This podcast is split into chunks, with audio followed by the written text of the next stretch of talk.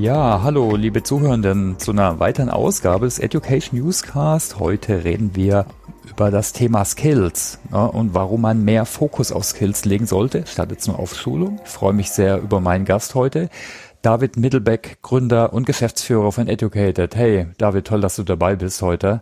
Hallo, äh, vielen Dank für die Einladung heute. Ja, schön, dass du dir Zeit nimmst und vielleicht fangen wir einfach ganz kurz an mit einer Vorstellung. Wer bist du? Was machst du? Auch ganz kurz, was war so deine Reise bis jetzt? Ja, sehr gerne. Wie gesagt, mein Name ist David. Ich bin Gründer und Geschäftsführer von Educated. Ich habe tatsächlich äh, selbst gar keinen klassischen Personalentwicklungs- oder traditionellen Personalentwicklungs-Background, sondern bin ursprünglich Techie, sage ich immer. Ich habe Wirtschaftsinformatik damals studiert in Münster und an der Harvard University mit äh, kleinen Exkursen in die Philosophie und Politik und habe dann tatsächlich auch mit dem Schwerpunkt Data Science damals angefangen, in einem anderen Startup Machine Learning Produkte zu bauen, die Passion für Education war aber immer schon da. Ich habe dann damals parallel erst eine Non-Profit-Organisation gegründet in Münster, die mittlerweile europaweit agiert. Die heißt Tech Labs, wo wir Privatpersonen digitale Skills vermitteln.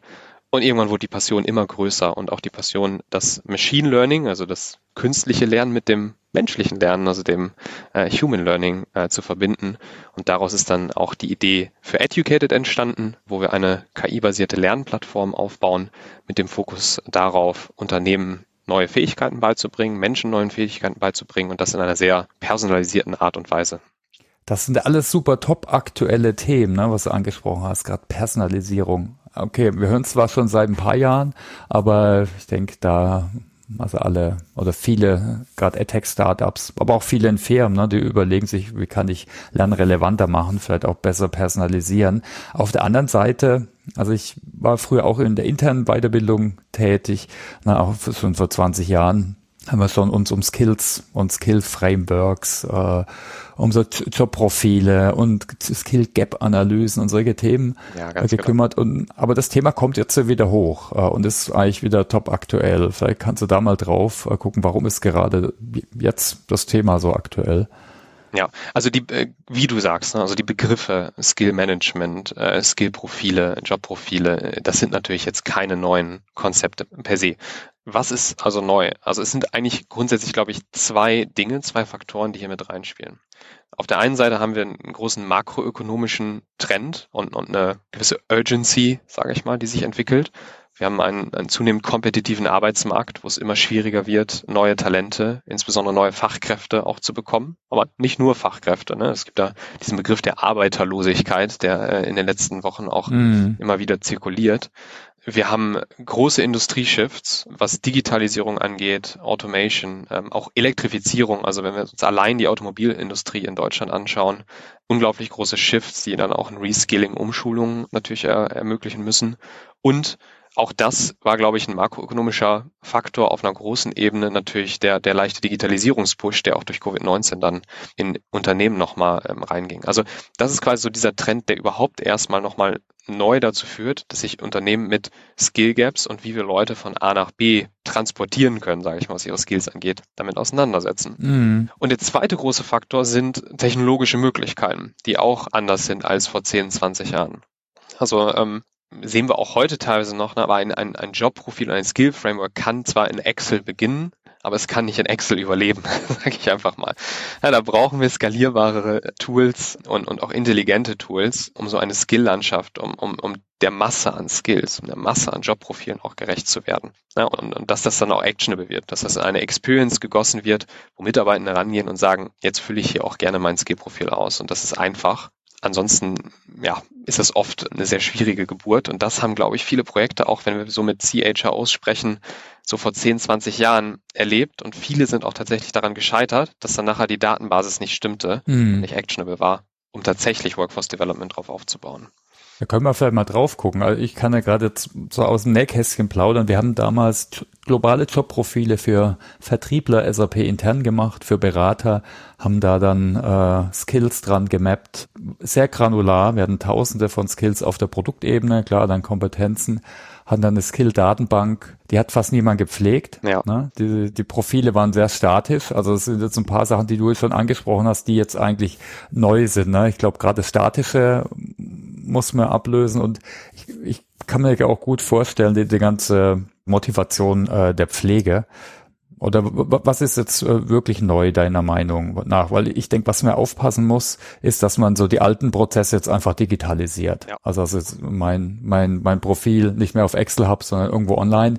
Das allein löst jetzt das Problem nicht. Dann haben wir einfach das gleiche Problem wieder. Äh, ja, oder? Ganz, ganz genau, äh, absolut. Ich, ich nutze selbst mal ganz gerne so die äh, Metapher von Navigationssystemen, so, mhm. wo man eigentlich die große Revolution von so Google Maps und Navigationssystemen vor ein paar Jahren diejenige war, dass du halt eigentlich drei neue Bereiche hast. Du hast eine sehr detaillierte Map, also überhaupt ähm, ja, eine Kartenanwendung gehabt. Du hast sehr detailliertes GPS-Positionierung gehabt und du hast eine gute Navigation gehabt, die jetzt plötzlich irgendwie Verkehrsmittel erkennt und so weiter. Und genau das Gleiche sehen wir gerade im Skill-Bereich. So erstmal, wenn wir auf die Map schauen, also die Karte im Skill-Bereich, da findet eine Revolution statt, dass wir plötzlich auch KI-basiert automatisch Skills aus Dokumenten erkennen können, aus deinem Lebenslauf. Und zwar, das ist natürlich deutlich einfacher für Administratoren, für Learning Professionals machen, überhaupt erstmal einen ersten Wurf der Skill-Profile und der Skill-Datenbanken zu erstellen ohne Millionen Projekte daraus zu machen. Also da können wir schon Technologie deutlich effektiver einsetzen. Dann im zweiten Schritt in der Positionierung, ich sag mal so die GPS-Metapher, mhm. die Skill Assessments. Ja, also da hat natürlich jetzt niemand Lust, sich durch 100 Fragen durchzuklicken auf Mitarbeiterseite. Mhm. Und daran sind auch viele Projekte gescheitert, dass dann natürlich auch ja, Datenquatsch bei rausgekommen ist wenn ich so viel Aufwand dazu machen muss, nur damit dann vielleicht ein Management ein Skill Analytics drauf aufbauen kann und noch nicht mal vielleicht ein persönlicher Benefit für mhm. mich dann gerade auch da ist, weil ich gute Lernempfehlungen bekommen habe und so weiter. Und der dritte Schritt eigentlich so die Navigation, sage ich immer, auch da können wir mittlerweile technologisch deutlich besser agieren und automatisch auf Basis von Skillprofilen das Ganze dann auch mit Lerninterventionen. Das muss auch gar nicht nur E-Learning sein, ne? das können auch irgendwie Offline-Schulungen sein, die man dann empfehlen kann auf Basis dieser, dieser Skill Gaps. Und das alles in eine Experience zu gießen, ist natürlich technologisch nicht einfach, aber ich glaube, da haben die letzten Jahre durchaus einiges an Fortschritt gebracht, sodass das Thema jetzt gerade nochmal richtig heiß wird. Genau, was du auch angesprochen hast, äh, ne, mit den neuen Möglichkeiten da, der Automatisierung, der Dynamik und des Reuses vielleicht von Daten. Äh, ich glaube, Daten ist immer relativ wichtig. Ich meine, Skills allgemein, ne, gibt es ganz unterschiedliche Use Cases. Wir reden heute eher über Lernen, natürlich auch Recruiting, Stuffing, Workforce Management ist ja auch ein Riesenthema in vielen Firmen. Was, was können meine Leute und wie kann ich die bestmöglich einsetzen, aber auch aus Mitarbeiterperspektive, wie kann ich mich vielleicht weiterentwickeln und wo gibt es spannende Stellen oder Projekte? Ich glaube, gar nicht mehr so in Stellen zu denken, sondern eher in ja, in Circle oder so. Äh, oder wie siehst du das? Also ich meine, das geht auch mit der ganzen äh, anderen Diskussion rund um New Work und äh, geht es einher. Also hast du da noch andere Use Cases neben Lernen, die du spannend findest und Recruiting, die dir eigentlich auf der Hand liegen? Ja, du hast es gerade ja eigentlich schon genannt. So, also interne Mobilität, Workforce Agility oder wie mm. auch immer man es dann nennt, ist natürlich ein, ein wahnsinnig großer Value Case, wo Unternehmen sehr viel Wert auch schaffen können mm. für Mitarbeitende aber natürlich insbesondere auch für das Unternehmen selbst. Also wie schaffe ich es eigentlich überhaupt erstmal auch Experten und ja die richtigen Menschen intern zu identifizieren. Auch das Thema Succession Planning übrigens spielt damit rein. Ne? Also für eine Position, die bald vakant wird, ne, haben wir da eigentlich intern Leute, die darauf gut passen. Aber auch, also das ist quasi eher so der Top-Down-Ansatz, aber auch Bottom-up ne, für die einzelnen Mitarbeitenden. Wir sehen gerade, dass im, im amerikanischen Raum spricht man von The Great Resignation gerade. Ne? Also viele Leute kündigen, ähm, orientieren mhm. sich neu, auch durch die Entwicklung der letzten äh, zwei, drei Jahre, weil sie auch teilweise eigene Weiterentwicklungsmöglichkeiten im eigenen Unternehmen nicht sehen. Und da spielt das ganze Thema Workforce Mobility und das Ganze natürlich dann auch auf Basis von Skills eine unglaublich wichtige Rolle. Also Skills spielen da, sind eigentlich die Kernsprache mhm. um überhaupt erstmal ein Verständnis dafür zu entwickeln, wo will ich hin, wo stehe ich heute, was gibt es eigentlich für Möglichkeiten. Und das Spannende ist jetzt, und, und da arbeiten gerade ja auch, auch sehr viele Unternehmen auf dem Markt dran. Wie schaffe ich das eigentlich aus diesen ganzen Use Cases, die du gerade genannt hast? Also Lernen offensichtlich, irgendwie Assessments auch im Recruiting-Bereich. Wie drücke ich Jobanzeigen aus? Interne Mobilität, Succession Planning, vielleicht sogar auch Performance Management. Aber wie schaffe ich aus diesen ganzen Inseln, die dort existierten, die ja alle irgendwie mit Skills gearbeitet haben, wie schaffe ich da eine kohärente Sprache auch aus, sodass niemand die Welt nochmal neu erfindet in diesen einzelnen Bereichen? Das ist ein ganz spannendes Projekt, wo gerade auch, auch viele dran sitzen. Mm, ja, also auch SAP da bin ich gar nicht so nah dran, aber ich mir nur gerade überlegt, könnte ich eigentlich auch mal jemand einladen, Success Factors, aber unsere Wettbewerber natürlich, äh, wer auch immer das ist. Also gibt's ja von den Großen auch bis hin zu Startups dann eben äh, natürlich auch. Ja, genau. Gibt's da spannende äh, Ansätze.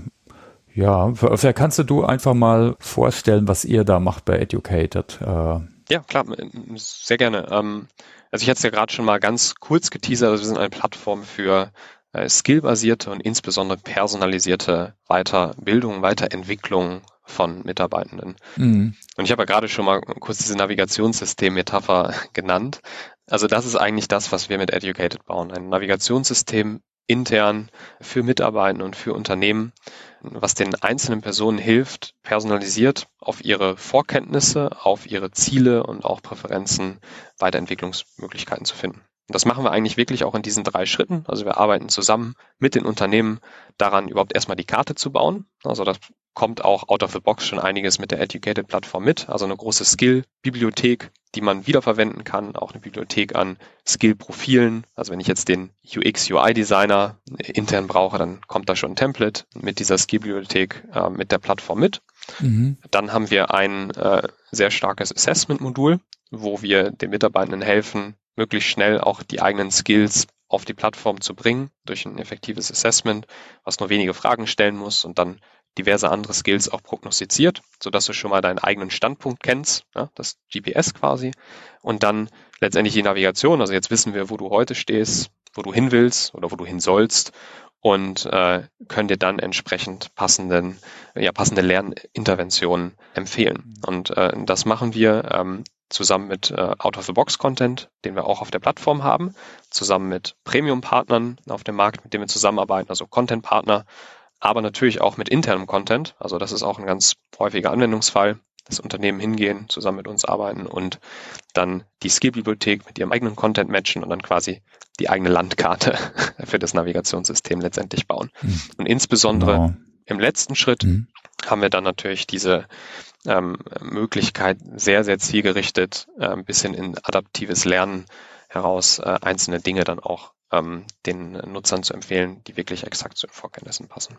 Okay. Wie ist so der jetzt der derzeitige die Verteilung, also bezüglich Standard-Content, was Kunden von euch nutzen und dann so Custom, wo ihr mit ihnen was baut, da eigene äh, Learning Journeys, Lernpfade, wie auch immer man das nennt?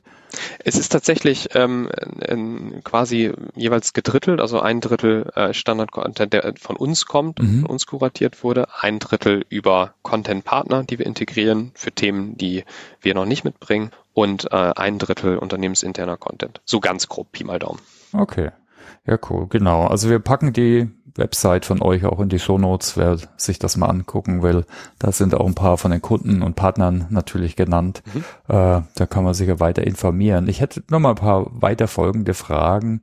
Also gerade Technologie, da habe ich natürlich aufgemerkt, da, da haben, haben wir auch schon natürlich intern schon viel ausprobiert. Ich, ich denke, dass Machine Learning, was so wahrscheinlich so hinter dem KI-Begriff äh, steht, dass sich da noch viel tun wird. Gibt es schon ganz spannende Use Cases. Ein bisschen was hast du genannt, dafür kannst du da mal detaillierter drauf äh, gucken. Ne? Wie, wie nutzt ihr speziell das Machine Learning? Ist er im Endeffekt Mustererkennung ja.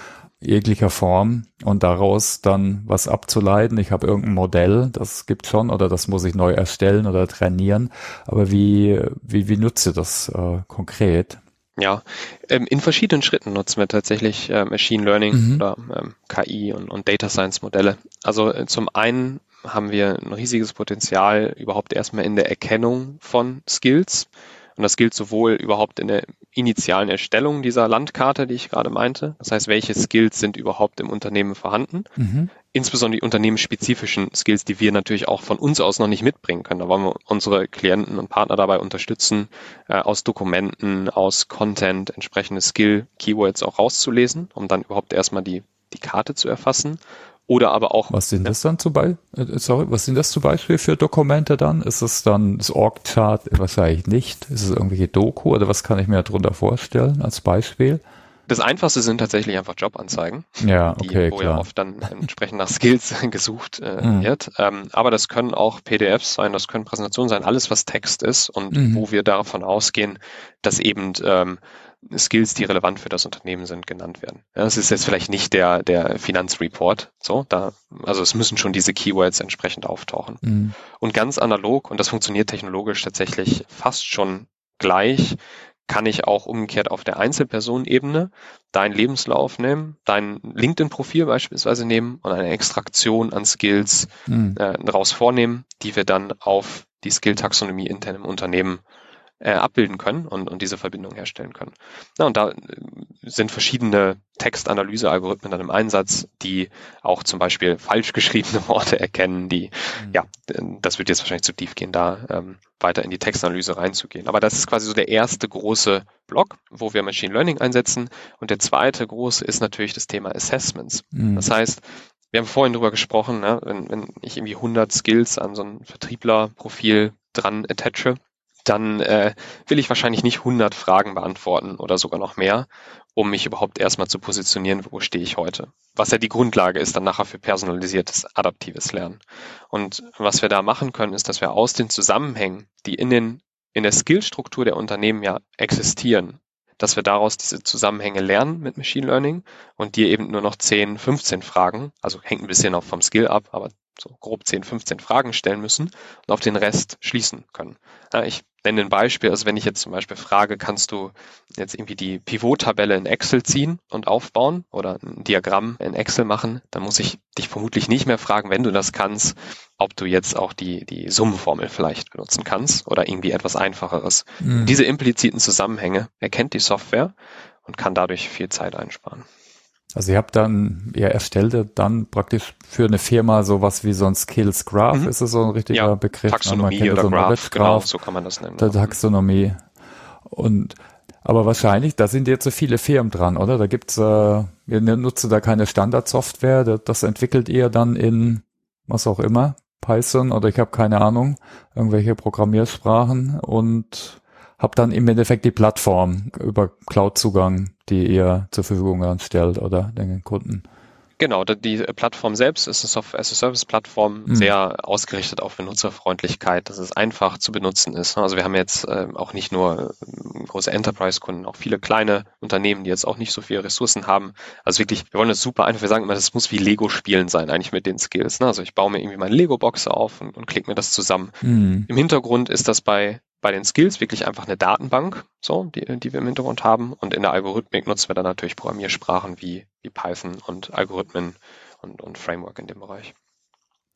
Und also was ja früher immer so, so ein Albtraum war, klar, die Leute haben es irgendwie nicht ausgefüllt. Äh, jetzt kann ich es teilweise automatisch erstellen. Das ist natürlich schon mal ein super Fortschritt. Äh, ich habe eine Dynamisierung, ich habe die Abhängigkeiten.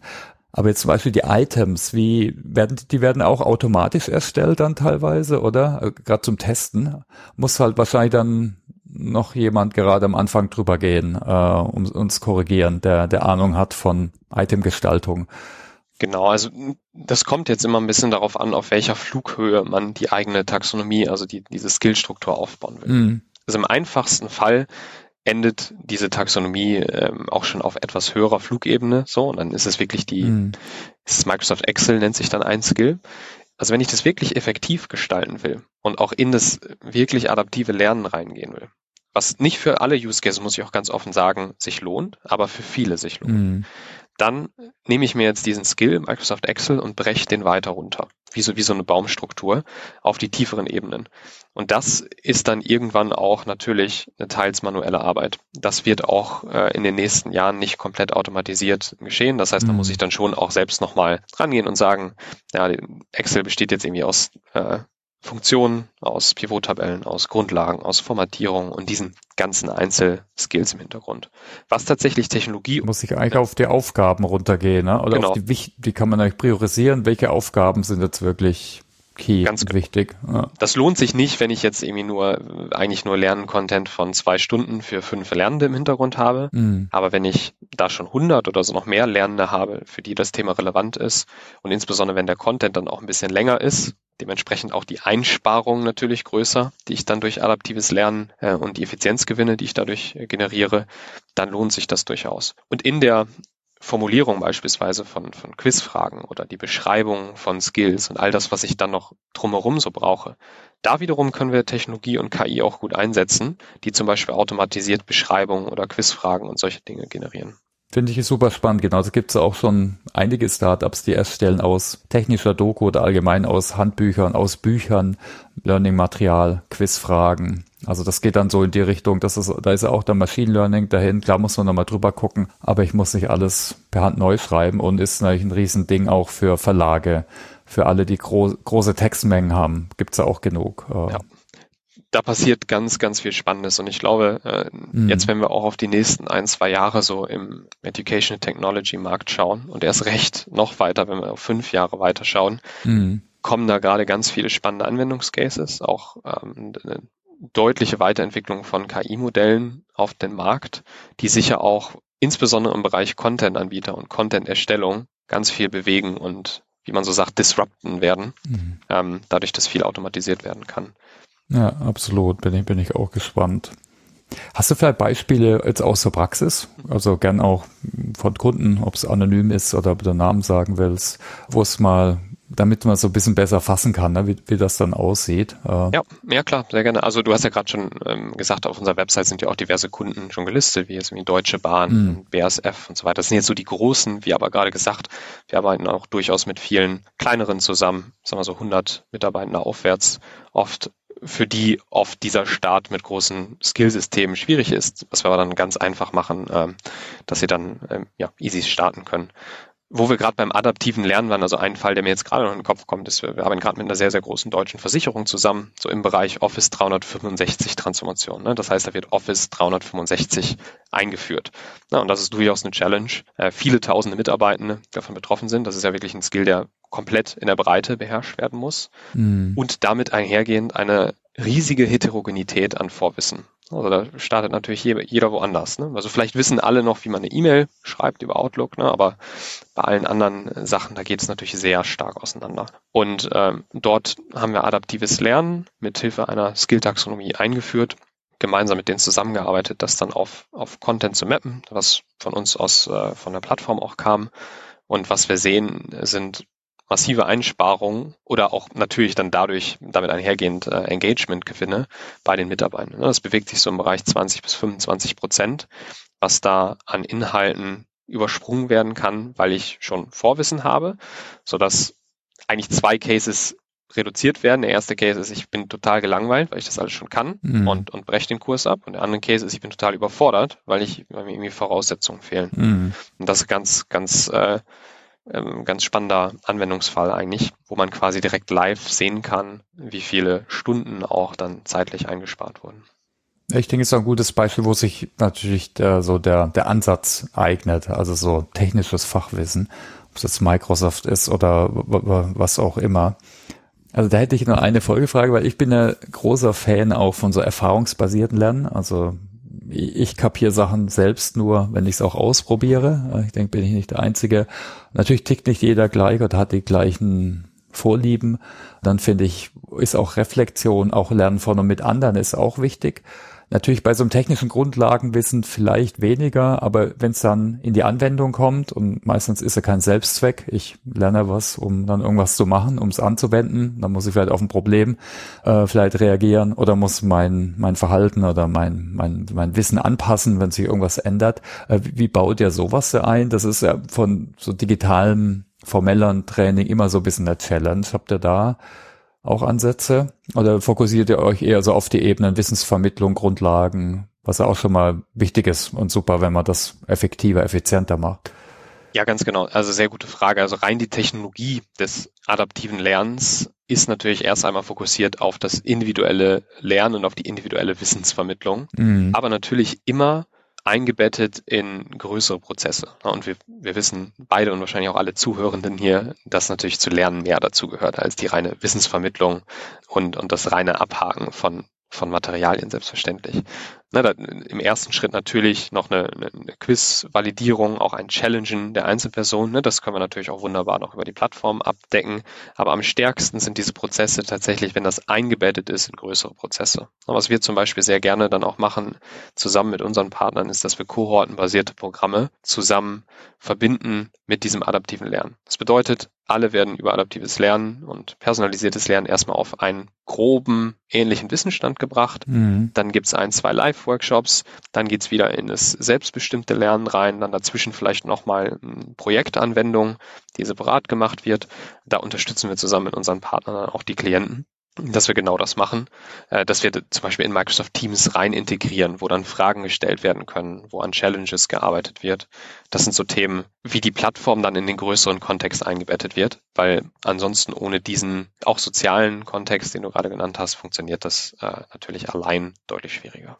Ja, das Cohort-Based Learning, ich denke, das, das liest man öfters in den USA, ist da schon ja. stärker Trenden wo sich teilweise da neue Anbieter jetzt formieren, die sich praktisch parallel auf so Content-Anbieter draufsetzen. Wir haben sie hier schon oft im Podcast auch diskutiert unter so einem Thema Lernzirkel. Sowas kann man natürlich da auch äh, aufsetzen, also absolut. Ganz genau. Um das mehr in die Anwendung und Reflexion zu bringen. Ja, cool. Ähm, wie siehst du den Lernen in der Zukunft? Also die Idee, ich denke, Machine Learning gibt es schon lang meine, so die ganze Mustererkennung, die wird ja immer besser, ist so ein schleichender Vorgang. Ich glaube, bei, bei L&D jetzt in der Anwendung, da ist die Adoption noch nicht so viel, aber es ist so ein stetiger Verbesserungsprozess. Also siehst du, oder wie, wie ist so dein Blick von Lernen in der Zukunft, so sagen wir nächstes Jahr oder dann vielleicht 2025? Hast du da eine, eine Vision, äh, ja. Auch gern, wo ihr hin wollt oder wie du allgemein dann die Industrie siehst. Also gibt es tolle Bestrebungen, also gerade der EdTech-Sektor, der ist ja richtig am, am Boom, was ja toll ist, dass ja viel Innovation geschehen.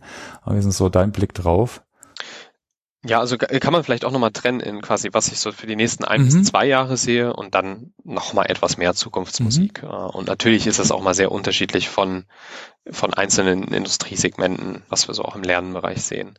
Äh, ich war tatsächlich so vor, ähm, ich würde sagen, so vor zwei Jahren noch etwas zurückhaltender, so was die Prognosen anging, bin jetzt aber doch sehr, tatsächlich sehr positiv überrascht, auch von der Geschwindigkeit mancher Unternehmen, insbesondere so in den letzten sechs bis zwölf Monaten.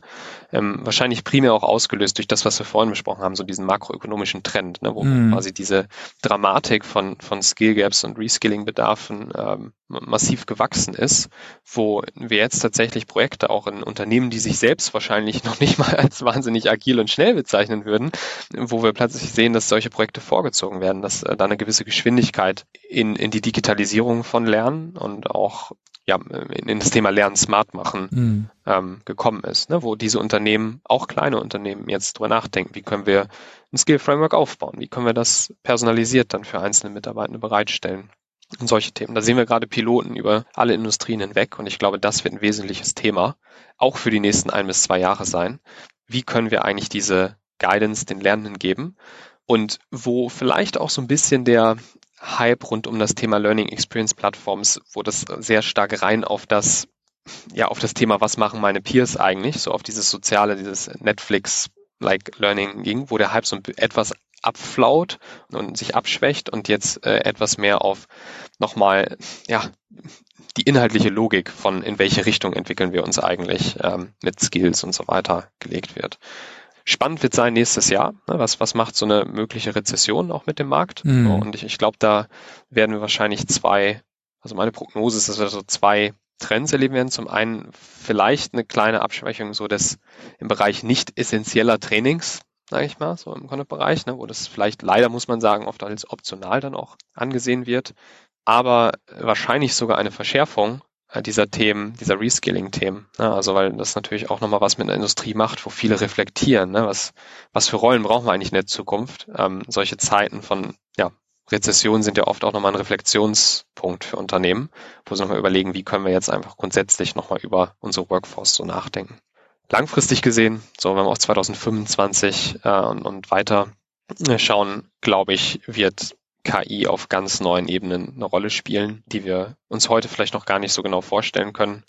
Da wird sehr, sehr viel passieren. Ähm, insbesondere was KI-basierte Content-Erstellung angeht, wenn es um Compliance-Trainings und solche Dinge geht.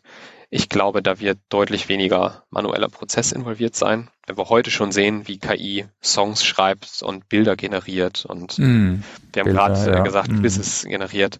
Das ist, das war lange jetzt experimentell, wo wir auch mit Forschern zusammengearbeitet haben. Die letzten drei bis sechs Monate sehen wir das erstmal was, was wir wirklich auch einsetzen können. Und äh, ist wirklich beeindruckend. Also wir sind da oft mit offenen Mündern, gucken wir auf die Modelle und äh, sehen, was dabei rauskommt. Ja, cool, ja. Also es, es, es sind so viele Ideen bei mir im Kopf äh, aufgegangen, sicher auch bei euch Zuhörenden. Ich glaube, ein Kommentar nur. Es ist leider so, viele bewegen sich nur wenn Druck ist. Das hat man jetzt in Corona gesehen. Das wird man auch bei der ganzen Reskilling und bei der ja, Arbeitsmarkt und bei den ganzen anderen makroökonomischen Effekten sehen. Aber äh, absolut, ne? Und ich denke, es gibt Druck und daher wird sich da was bewegen. Und klar ist die Frage halt in genau in welche Richtung. Aber ja, spannend. Äh, hast du noch Fragen äh, an mich? Sonst würde ich vielleicht gerade nochmal in so eine Tipps-Section gehen für Praktiker aus dem Learning-Bereich. Was würdest du denn sagen? Also das wäre noch meine Frage für, für das nächste Jahr. So, also in, mhm. du sprichst ja auch sehr mit sehr vielen, sehr verschiedenen Playern so in der Industrie. Mhm. Gibt es da bestimmte ja, Prognosen so, wie sich das in den nächsten ein, zwei Jahren so verändert? Man, sehr große Frage. Es, ja, genau. Es gibt, gibt natürlich so Trends, du hast schon eigentlich das meiste angesprochen ich meine, es gibt sicher ein paar Gefahren, dass man so die alten Prozesse digitalisiert. Äh, das ist bei SAP in unserer Kundschaft schon immer eine Gefahr. Ich mache jetzt SAP äh, Business Process Management, mache ich jetzt einfach für meinen alten Prozess nur im Digital. Da hole ich natürlich nichts Optimale raus, um es mal sehr diplomatisch auszudrücken die Gefahr gibt's. Auch die Adoption finde ich teilweise frustrierend. Äh, wir reden über soziales Lernen, also jetzt in Communities zum Beispiel seit über zehn Jahren und noch länger. Äh, da dann werden plötzlich Sachen abgefeiert. Das ist dann teilweise schade. Aber ich denke, ja, ich, ich glaube gerade das Thema Machine Learning auch was du gesagt hast, da wird noch mehr kommen. Und ich glaube, das ist sogar der Case ist noch stärker wie bei Personalisierung. Also weil Personalisierung ist relativ schwierig, dass man das genau trifft. Das sehen wir bei Amazon zum Beispiel, also aus dem Commerce-Bereich, wo ja wo ja die, die, die besten Leute und die meisten Daten haben. Und da ist schwierig, aber ich glaube gerade Content-Erstellung absolut, ne? so wie Übersetzung. Mhm. Da gibt so tolle Use Cases. Und wahrscheinlich vielleicht kommen ein paar, das ist es so bei so, bei so, bei dem schleichenden Wachstum. Irgendwann gibt es vielleicht da doch eine Hockeystick in irgendeinem Bereich, vielleicht mit einem neuen Gerät, äh, keine Ahnung. Der ganze Metaverse-Kram, finde ich, hat mir, hatte ich erst eine gute Metapher. Da gibt es sehr viele kleine Nägel und wir suchen halt, wir haben jetzt einen tollen Hammer und suchen jetzt die ganzen kleinen Nägel, die, die wir rein, die wir reinhauen können. Aber vielleicht gibt es da dann auch so ein Neudeutsch-Pivot, dass man dann vielleicht mit einer neuen äh, Gerät vielleicht da ein größeres hat. Ich bin bei dem ganzen Facebook-Thema, der Datenthematik bin ich eh skeptisch. Also ich bin persönlich halt auch ein starker Freund von Community und so selbstorganisierten Lernen. Mhm. Und da wird sich auch noch einiges tun. Ich weiß aber auch, dass äh, das eben nicht alle sind und du das auch nicht für jeden Use Case so brauchst. Ne? Es gibt ja die verschiedenen Moments of Learning Need. Äh, hatten wir auch im letzten Podcast, fand ich nochmal gut pointiert äh, auf den Punkt gebracht. Und äh, ja, ich finde vor allem sehr positiv die ganze AdTech-Szene, jetzt auch mit Campus-Foundern und Firmen wie euch, äh, die das Thema pushen, auch aus ganz anderen Ecken, was sehr wichtig ist, dass man, dass nicht nur die Personaler oder wer auch immer sich dem Thema annehmen. Ja, spannend. Vielen Dank für die Antwort. Ja, ja das sehr gerne. Äh, ja, und uh, natürlich ihr, die zuhört. Uns interessieren natürlich auch eure Meinung. Also gerne auf LinkedIn oder wo auch immer ihr uns Feedback geben wollt, freuen wir uns immer. Und äh, viele von euch, ja, die zuhören, die sind ja irgendwo in der Praxis, sie sind Trainer, ihr seid vielleicht Anbieter, Personalentwickler, irgendwie rund um das Thema Bildung oder vielleicht auch Change. Vielleicht können wir da mal drauf gucken, was sind denn deine Tipps für Menschen, die sich mehr dem Thema Skills, Skills-Orientierung widmen wollen? Hast du da vielleicht eins, zwei, drei Tipps, die du weitergeben kannst? Ja, ja. Ähm, also ich muss schon fast sagen, also wirklich leider relativ wenig, dadurch, dass das Material mhm. und ähm, ja, ja, so einfach die Ressourcen ähm, auf dem Markt zu dem Thema, insbesondere jetzt auch quasi mit dieser neuen Welle, also was jetzt möglich ist im Vergleich zu vor 20 Jahren, das, wo wir vorhin drüber gesprochen haben, das ist relativ spärlich leider jetzt gerade. Auf dem amerikanischen Markt bewegt sich da schon deutlich mehr. Also was ich zum Beispiel empfehlen kann, ist, ähm, sagt bestimmt auch viel was, der Josh Burson, ähm, relativ großer Industry mhm. Analyst aus, aus den USA, früher bei Deloitte, der publiziert sehr, sehr hochqualitative Dinge und, glaube ich, immer einen sehr guten Einblick äh, auf den Gesamtmarkt. Aber insbesondere im deutschsprachigen Raum ist es wirklich noch sehr spärlich. Mittlerweile teilweise haben auch äh, verschiedene Industrie-Reports und auch teilweise Unternehmensberatungen ganz gute Reports in den letzten sechs bis zwölf Monaten rausgebracht, gibt zum Beispiel von Deloitte auch wieder einen ganz guten, so The Skills-Based Organization heißt er, glaube ich. Wenn man danach mal googelt, findet man den bestimmt. Mhm. Ähm, aber sonst, wie ja, gesagt. Packen wir in die Show Notes. Ja, ist, ja. Ist, ist, ist es noch äh, sehr spärlich. Was wir jetzt tatsächlich selbst auch machen als Educated ist, wir, wir haben jetzt selbst eine komplett kostenfreie Masterclass äh, aufgebaut, die im äh, Februar startet und äh, einfach mit acht Stunden Zeitinvest, äh, wo Leute sich einschreiben können und äh, dann selbst etwas so zu dem Thema lernen können, auch mit externen Speakern eventuell. Und äh, da versuchen wir auch selbst dann unseren Beitrag dazu zu leisten, ein bisschen aufzuklären, was man eigentlich machen kann. Ja, und ich meine, ich würde noch hinzufügen, gerade beim Learning Experience Design, ne, dass man sich da solche Modelle annimmt. Äh, also manche Sachen kennt man vielleicht, aber da hat sich doch einiges entwickelt. Ne? Gerade was wir jetzt vorhin besprochen haben.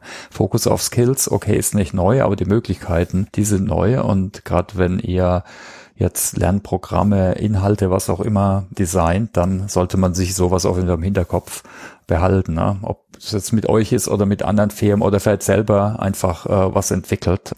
Ich denke, das ist auf jeden Fall relevant. Eine Frage, die ich auch immer noch gern stelle, ist so die Frage nach Fails jetzt gerade jetzt bei, mein, die, dich kann ich vielleicht fragen, ne? ihr habt da eure Lösung schon bei verschiedenen Firmen ausgerollt. Was waren denn da so Fails? Was würdest du den anderen daher raten, was sie nicht unbedingt wiederholen sollten oder machen sollten? Also ich ähm, muss tatsächlich sagen, dass quasi das, also Fails, was unsere Rollouts angehen, äh, glücklicherweise haben wir da jetzt mhm. keine großen Fails gehabt, aber wir sehen natürlich in den Gesprächen oft, was quasi mögliche Fails sein können, weil oft sind wir zum Beispiel dann drin, weil ein anderer Rollout gefailt ist an der Stelle beispielsweise. Mhm. Ich glaube, was oft noch falsch oder nicht ganz richtig gemacht wird so ähm, auf dem Markt, ist, dass man sich zu sehr auf Feature-Listen und irgendwelche Request for Proposal-Prozesse verlässt. Das funktioniert, glaube ich, sehr gut bei, ich sag mal, Accounting-Software oder vielleicht im ERP-Bereich, also wo, wo man sehr fest über Prozesse nachdenkt. Lernen ist ein bisschen anders, weil ja, wir können natürlich Leute nicht zwingen zu lernen. Ähm, es hat deutlich mehr mit, mit Experience Design zu tun. Und es gibt die Möglichkeit, dass man alle Checkmarks in der Feature-Liste setzt und im RFP-Prozess und trotzdem die Plattform komplett scheitert, weil es nicht funktioniert, weil es von, von Lernenden nicht gemocht wird, ähm, weil die Experience einfach nicht stimmt oder das kulturell falsch eingebettet wurde. Und es gibt die Möglichkeit, dass vielleicht manche Feature-Checks nicht gesetzt wurden und es trotzdem viel, viel besser äh, funktioniert tatsächlich. Also das ist quasi der erste Tipp, nicht nur rein auf, auf Feature-Listen verlassen, sondern vielleicht lieber einfach mal vier, fünf ganz klein testen und mal gucken, was, was sagen die Lernenden, was kommt dabei raus und, und, und evaluieren. Also das ist eigentlich auch der zweite Tipp, klein starten und dann wir sagen immer horizontal oder vertikal expandieren. Das heißt entweder auf weitere Use Cases, ne, vielleicht vom Lernen dann in Talent Mobility oder solche Themen, aber vielleicht erstmal in einer Abteilung starten und dann kann man natürlich nicht nur auf andere Use Cases expandieren, sondern auch auf andere Abteilungen. Also nicht immer direkt den ganzen Rollout starten.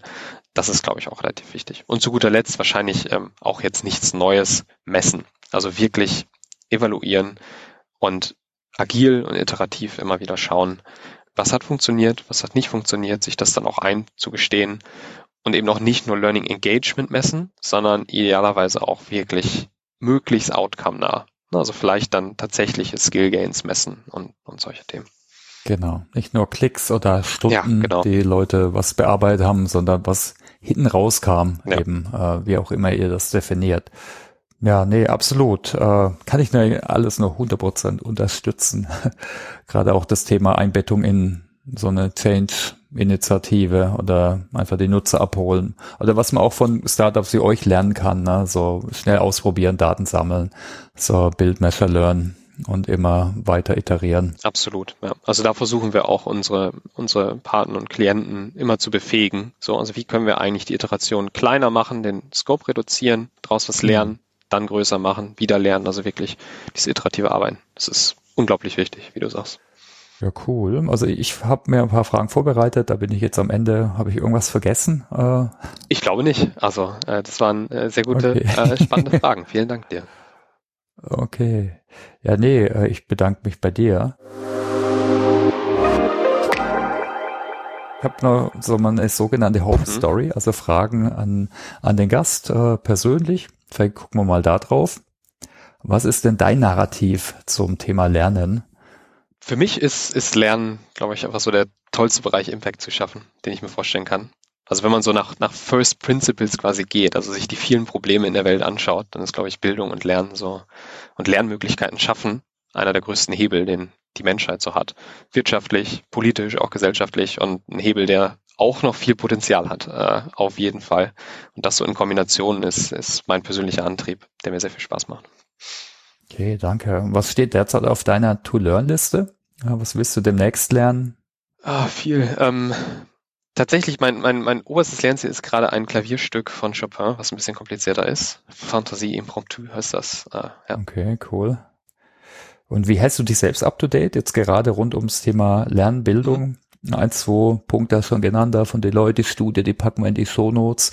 Kannst du sonst noch irgendwas empfehlen? jetzt auch gerade vielleicht rund um Machine Learning und die ganzen Themen, die wir besprochen haben. Ja, ähm, also ich, ich höre auch ganz gerne Podcasts, aber gar nicht so sehr, dass ich irgendwie immer nur einen Podcast abonniert habe, sondern ähm, schaue viel auch auf LinkedIn beispielsweise, was wird so in der Industrie geteilt. Mhm. Dein Podcast natürlich, Education Newscast. Ähm, der Josh Bösen, von dem ich vorhin sprach, ähm, hat auch einen ganz guten Podcast. Mhm. Und das, was mir persönlich in der Industrie selbst am meisten hilft, ist einfach mit ganz vielen Menschen zu sprechen, mit Unternehmen, was bewegt die, äh, mit Mitarbeitenden, was bewegt die und daraus eine Hypothese zu bilden. Tatsächlich muss ich aber sagen, fast der größte Lerneffekt für mich persönlich kommt von Dingen, die nicht per se aus der Bildung und aus dem Lernbereich kommen. Ja, das heißt, ich, ich schaue mir andere Sachen an, mhm. wie beispielsweise KI, wie AI in anderen Bereichen angewandt wird. Bildung ist jetzt, ich sage mal historisch gesehen, nicht dafür berühmt, Sachen immer als allererstes zu adopten. Hm. Das heißt, ich schaue mir andere an, ne? wie, wie funktioniert irgendwie Recommendation ähm, Algorithm auf einer anderen Plattform und was bedeutet das eigentlich für Lernen in der Zukunft? Also ein bisschen dieses Out of the Box und dann jeweils zu fragen, hm, können wir jetzt irgendwie das, was KI-Modelle in diesem Bereich gemacht haben, auch für uns anwenden? Also dieses einfach neugierig sein, würde ich fast mal sagen. Das hilft mir persönlich eigentlich am meisten beim Lernen. Was war da das letzte? Das letzte Aha-Moment vielleicht? Äh, willst du, kannst du da was teilen? Ähm, tatsächlich, und das kann ich auch empfehlen, man kann sich da nämlich einen einfachen Account erstellen, ähm, von OpenAI heißen die, ja, ist vielleicht auch schon, mhm. ist mittlerweile relativ bekannt. Die haben vor kurzem wirklich, wirklich gute textbasierte Modelle rausgebracht, wo ich in eine Textbox, jetzt mal ganz simplifiziert gesagt, eingeben kann, äh, schreibe mir einen Song mit zwei Strophen, der sich reimt und zum Thema Raketen zum Mond äh, sich befasst. Und dann kommt da ein Song raus, der sich reimt und der großartig ist. Ja? also ein Songtext letztendlich. Mhm. Und man kann auch fragen, welche Skills hat denn eigentlich ein Data Scientist? Und da kommen plötzlich die Skills raus, die ein Data Scientist haben sollte. Mhm. Und äh, das ist was ganz Spannendes, was mich sehr inspiriert hat und die Kreativität anregt, was alles im Lernbereich dann damit auch möglich sein könnte. Ja, cool. Das packen wir auf jeden Fall in der Show Notes. Da gab es auch erst eine spannende Anwendung, wo du automatisch Bilder auf äh, Befehl hin oder auf Spracheingabe hin genau. äh, erstellen kannst. Können wir vielleicht auch nochmal reinstellen. Auch eine, eine super Möglichkeit und die auch den Power, den Power so zeigt, die da dahinter ist, hinter so einer Technologie. Ja, cool, du, dann ganz herzlichen Dank. Ich habe ein paar Punkte auf jeden Fall mitgenommen, auch so ein bisschen vielleicht wieder mehr Verständnis, um was bei dem Thema Skills geht und was man damit machen kann und was vor allem neu ist. Und äh, wünsche euch dir weiterhin viel Erfolg, euch allen hoffe ich auch, dass ihr was mitgenommen habt, die zuhört. Und äh, Genau, wenn ihr Fragen habt, äh, genau, meldet euch gerne über die üblichen Kanäle. Wir freuen uns wie immer, wenn ihr den Podcast weiterteilt oder auch ratet mit Sternchen. Alles klar, dann wünsche ich euch allen einen tollen weiteren Tag und herzlichen Dank nochmal, David, für deine Zeit. Vielen Dank, hat mir sehr viel Spaß gemacht.